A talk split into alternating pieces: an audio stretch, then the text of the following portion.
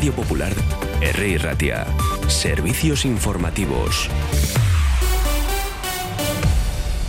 Son las 9 de la mañana, tenemos 5 eh, grados en Bilbao. Nos fijamos en las principales noticias de las últimas horas. En el día de ayer el Congreso avalaba las leyes del concierto y el cupo vasco y las remitía al Senado. Tal y como era de esperar, salía adelante sin ningún tipo de problema. El Pleno del Congreso, con los votos en contra, en este caso de Ciudadanos y Vox, daba luz verde al proyecto de ley que renueva el cupo vasco para el quinquenio 22-26, que fija una aportación provisional de Euskadi al Estado del año base en 1.472 millones de euros, además de las modificaciones del concierto vasco y el convenio económico con Navarra, con la concertación de nuevos impuestos. Las tres normas superaban las dos enmiendas a la totalidad presentadas por Vox y Ciudadanos, cosechando el apoyo de 273 diputados y cuatro abstenciones. Además, el consejero Pedro Aspiazu señalaba que es evidencia del respeto y reconocimiento al concierto y al cupo, aunque eso sí lamentaba que algunos grupos lo usen de manera electoral. Y seguimos en Euskadi porque en el día de ayer era presentado el sexto Plan Vasco de Formación Profesional. Informa Gonzalo Ruiz. El Gobierno vasco ha presentado el sexto Plan Vasco de Formación Profesional. El nuevo plan, que aspira a anticiparse a las necesidades de una sociedad cambiante, persigue la empleabilidad plena del alumnado y que en el curso de 2025-2026 el 100% del alumnado se forme en el modelo vasco de FP Dual, con la participación de 25.000 empresas. El consejero de Educación, Joaquín Bilderrach, ha estado en la presentación de un plan que busca considerar la FP vasca como agente de transformación e innovación.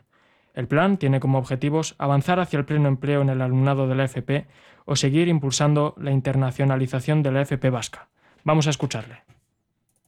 Avanzar hacia el pleno empleo del alumnado.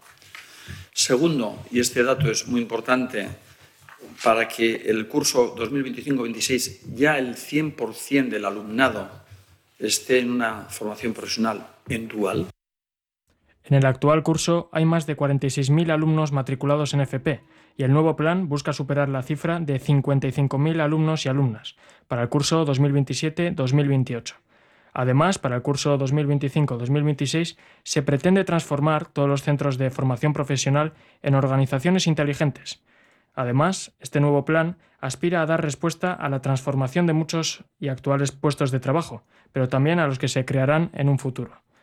Dentro del presupuesto, Bilderratz estima que 538 millones de euros vayan destinados a este plan. Son la valoración, la valoración eh, global, eh, estoy hablando de eh, memoria, son unos 538 millones de euros. Pero que también tengáis en cuenta que es en lo que es la propia organización de lo que es la formación profesional, eh, ya adecuada a una serie de planes. Es decir, no es que no tengamos nada y ahora creemos eh, es nuevo eh, todo un planteamiento, sino que ya venimos desde el año 90 y pico con la creación del primer plan. Y Pedro Sánchez, quien el día de ayer visitaba aquí, visitaba Ucrania y anunciaba además en esa charla con Zelensky que va a aumentar de 6 a 10 los tanques Leopard que va a enviar. La ministra de Defensa, Margarita Robles, prevé que los tanques Leopard estén listos para entregar a Ucrania a finales de marzo o principios de abril. Eso sí, esto ha generado cierta controversia porque algunos aliados del gobierno eh, están en contra o piden en este caso que se explique. Esquerra, Benega Bildu y la CUP han pedido a Robles explicaciones en el Congreso sobre el envío de los Leopard sin que esta medida se hayan votado. Desde Unidas Podemos apoyan y defienden, dicen, el viaje de Sánchez a Kiev, pero mantienen su rechazo a mandar tanques a Ucrania. Y nos fijamos en otras cuestiones que también tienen que ver con esa guerra, y es que China ha presentado un plan de paz para Ucrania pidiendo un cese al fuego y el fin de las sanciones a Rusia.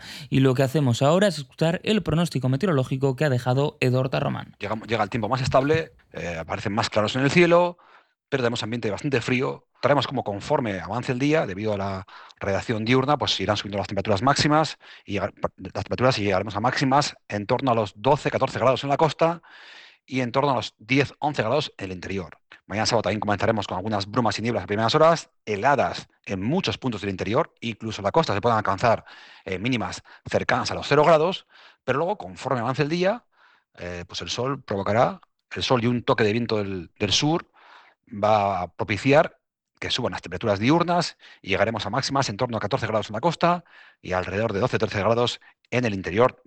En cuanto al domingo, va a ser una jornada en la cual aparecerán más nubes, sobre todo en la parte final del día, una jornada muy fría, se espera poca precipitación, pero como decimos, eh, a poca altura ya será en forma de nieve. El lunes vamos a tener un panorama muy parecido. También vamos a comenzar la semana con ambiente muy frío, también cota de nieve en torno a 300 metros. BBVA patrocina la información bursátil que les ofrecemos a continuación. Con la app de BBVA tienes toda la información para decidir mejor en temas de inversión y ver a diario cómo evoluciona tu dinero. Nos fijamos también en la actualidad de los mercados. El IBEX se prepara para una apertura al alza. Parte este viernes desde los 9.231 puntos, tras avanzar ayer un 0,64% con el apoyo de los valores cíclicos y de Telefónica que presentaba sus resultados anuales. ¿Y qué hago con la calefacción este invierno? Porque lo de que mi casa se parezca al Polo Norte no lo termino de ver. BBVA presenta su plan ahorro energético, con acompañamiento experto, gestión de subvenciones, financiación y consejos en la app. Calcula tu ahorro en bbva.es. BBVA creando oportunidades. Además, tenemos ahora mismo 5 grados en Bilbao en lo que se refiere a nuestras carreteras. Ahora mismo la red viaria de Vizcaya que no presenta incidencias y de hecho el tráfico es fluido prácticamente en todas nuestras carreteras. Sí que nos queda algún punto de densidad, pero nada preocupante en la carretera de la avanzada a su paso por Leyoa sentido Bilbao. Llega ahora la tertulia, más noticias a las 10 de la mañana.